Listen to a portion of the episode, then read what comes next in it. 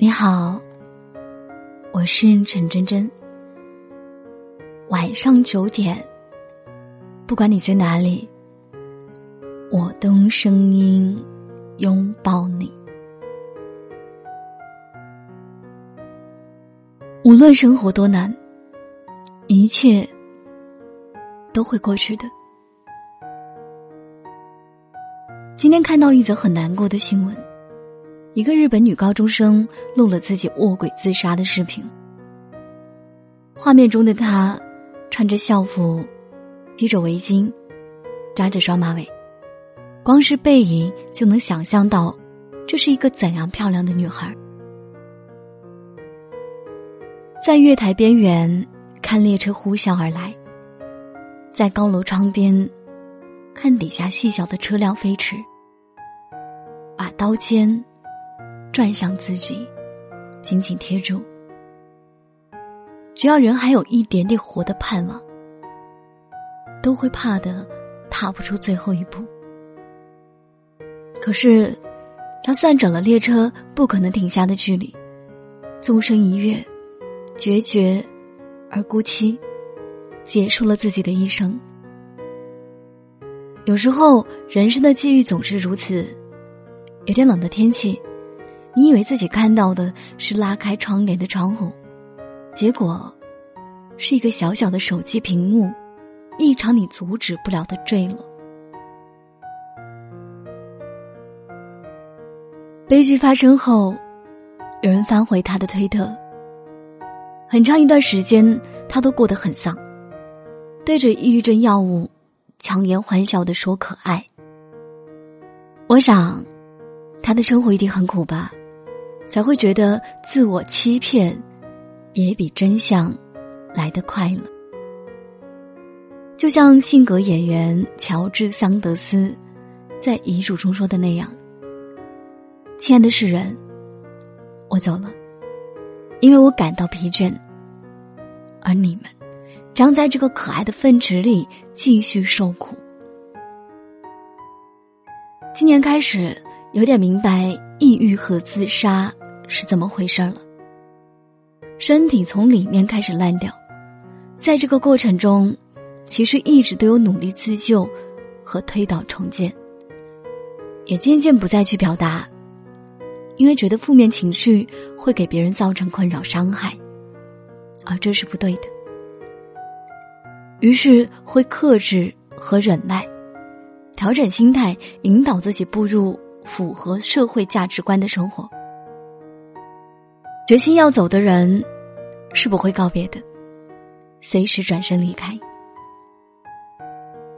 二零二零刚开年，很多人就觉得很丧，然后时间倒回到二零一九年，平日里车水马龙的城市街道，如今一片沉寂；家门口从前热热闹闹的小铺，如今都大门紧闭，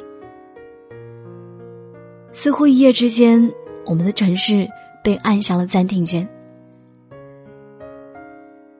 我们开始无比想念过去平凡但有生气的日子。疫情之下，普通如你我的人们，被动或主动的待在家里，能做的事情似乎特别有限，久了就觉得生活无生趣。但我想说，活着。就是人生最大的值得。死亡是一件不必渲染的事情。同样，我们的痛苦，我们的困境，都不应该去放大它。我们要做的是跟这种悲伤握手言和。我很理解，每个人都会有一些难以排解的负面情绪，可能是工作的压力，可能是伴侣的疏忽。还可能是对自我的不满，但相比这个冬天永恒失去了生命的人，这些都不算什么。真的，在微博看到过这样一句话，分享给你：每次感叹世界黑暗的时候，总有一些人像温暖的阳光一样驱散阴霾。他们让我们相信，原来人间还是值得的。值得我们去相信，去爱。我还想在这一段话后面加上一句：人间总有一些事情，还值得我们去义无反顾。可能是一瓶攒了很久钱想要买的神仙水，可能是一个好久不见却很想见的人，可能是对未来的一点点期许，可能是想要熬过黑夜，再看一眼太阳的升起。每一次你觉得再也撑不住，但又咬咬牙，独自走了很长的路，如果还有这样的时刻，那么生活再难。也请你务必坚持下去。复工潮即将到来，很多人会像候鸟一样，在短暂的取暖后，又重新奔赴本该生活的地方。哪怕是漂泊惯了的人，一定也会羡慕那些生在那里、长在那里的人，羡慕他们一下班就能见到父母，拥抱爱人。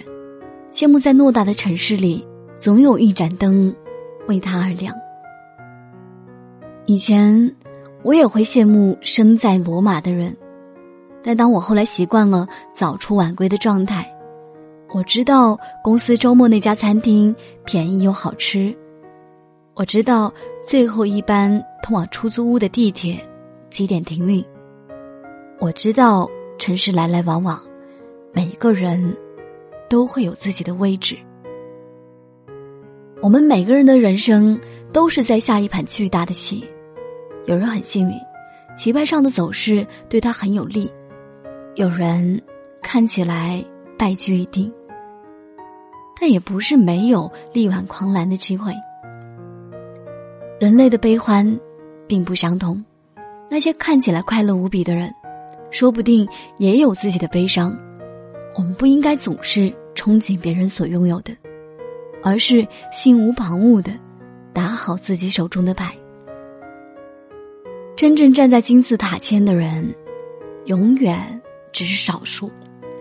我们大部分人终其一生，可能还是塔基，但没关系，普通人也有普通人的快乐，普通人同样也能追求不凡。所以，我希望你在新一年里有好运气，更要有好心态，最起码要有个好身体。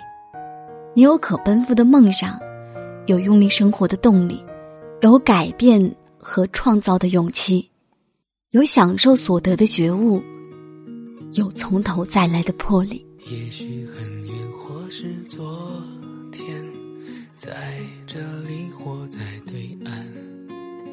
长路辗转，离合悲欢，人聚又人散。放过对错，才知答案。活着的勇敢，有神的光环，你我生而平凡，在心碎中认清遗憾，生命漫。长也短暂，跳动心脏，长出藤蔓，愿为险而战，